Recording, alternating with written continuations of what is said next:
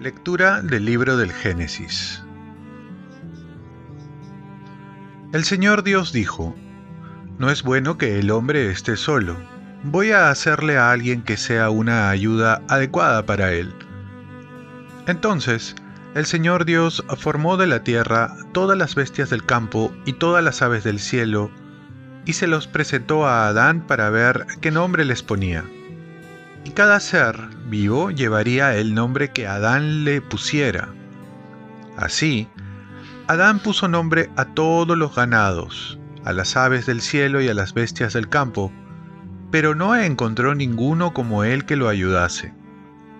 Entonces el Señor Dios hizo caer sobre Adán un sueño profundo, y él se durmió.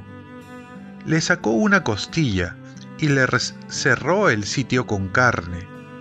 Y de la costilla que había tomado de Adán, el Señor Dios formó una mujer y se la presentó a Adán. Y Adán dijo, Esta sí que es hueso de mis huesos y carne de mi carne. Su nombre será mujer, porque ha salido del varón. Por eso dejará el hombre a su padre y a su madre, y se unirá a su mujer y serán los dos una sola carne. Los dos estaban desnudos, el hombre y su mujer, pero no sentían vergüenza uno del otro. Palabra de Dios. Salmo responsorial. Dichosos los que temen al Señor. Dichoso el que teme al Señor y sigue sus caminos. Comerás del fruto de tu trabajo, serás dichoso, te irá bien. Dichosos los que temen al Señor. Tu mujer como parra fecunda en medio de tu casa, tus hijos como renuevos de olivo alrededor de tu mesa Dichosos los que temen al Señor. Esta es la bendición del hombre que teme al Señor. Que el Señor te bendiga desde Sión, que veas la prosperidad de Jerusalén todos los días de tu vida. Dichosos los que temen al Señor. Lectura del Santo Evangelio según San Marcos. En aquel tiempo, Jesús fue a la región de Tiro, se alojó en una casa, procurando pasar desapercibido, pero no lo consiguió. Una mujer que tenía una hija poseída por un espíritu impuro, se enteró enseguida, fue a buscarlo y se postró a sus pies.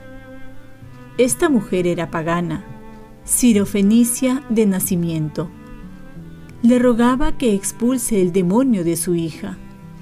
Y él le dijo, Espera primero que se sacien los hijos. No está bien tomar el pan de los hijos y echárselos a los perritos. Pero ella le respondió, Tienes razón, Señor, pero también los perritos, debajo de la mesa, comen las migajas que tiran los niños.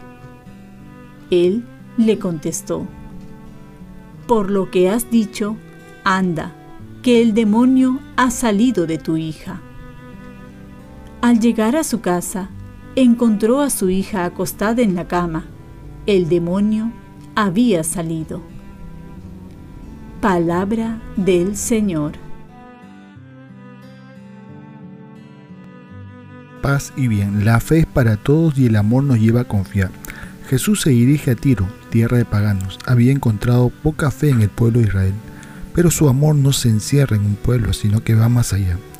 Aunque Israel no veía con buenos ojos a otras culturas, Jesús va a encontrar una mujer de fe, donde menos espera, una mujer pagana, sirio-fenicia. Aquí vemos que Jesús no es exclusivo para un grupo de gente, sino que se da para todos los hombres y mujeres de buena voluntad encuentra una mujer que quizás no reúne los requisitos, por no ser del pueblo escogido.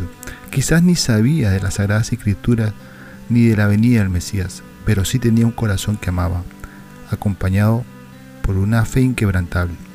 Jesús hace ver la fuerza de la oración que brota de un corazón que ama, y por ello, aunque haya razones para no recibir el milagro, su fe la lleva a seguir confiando en Dios.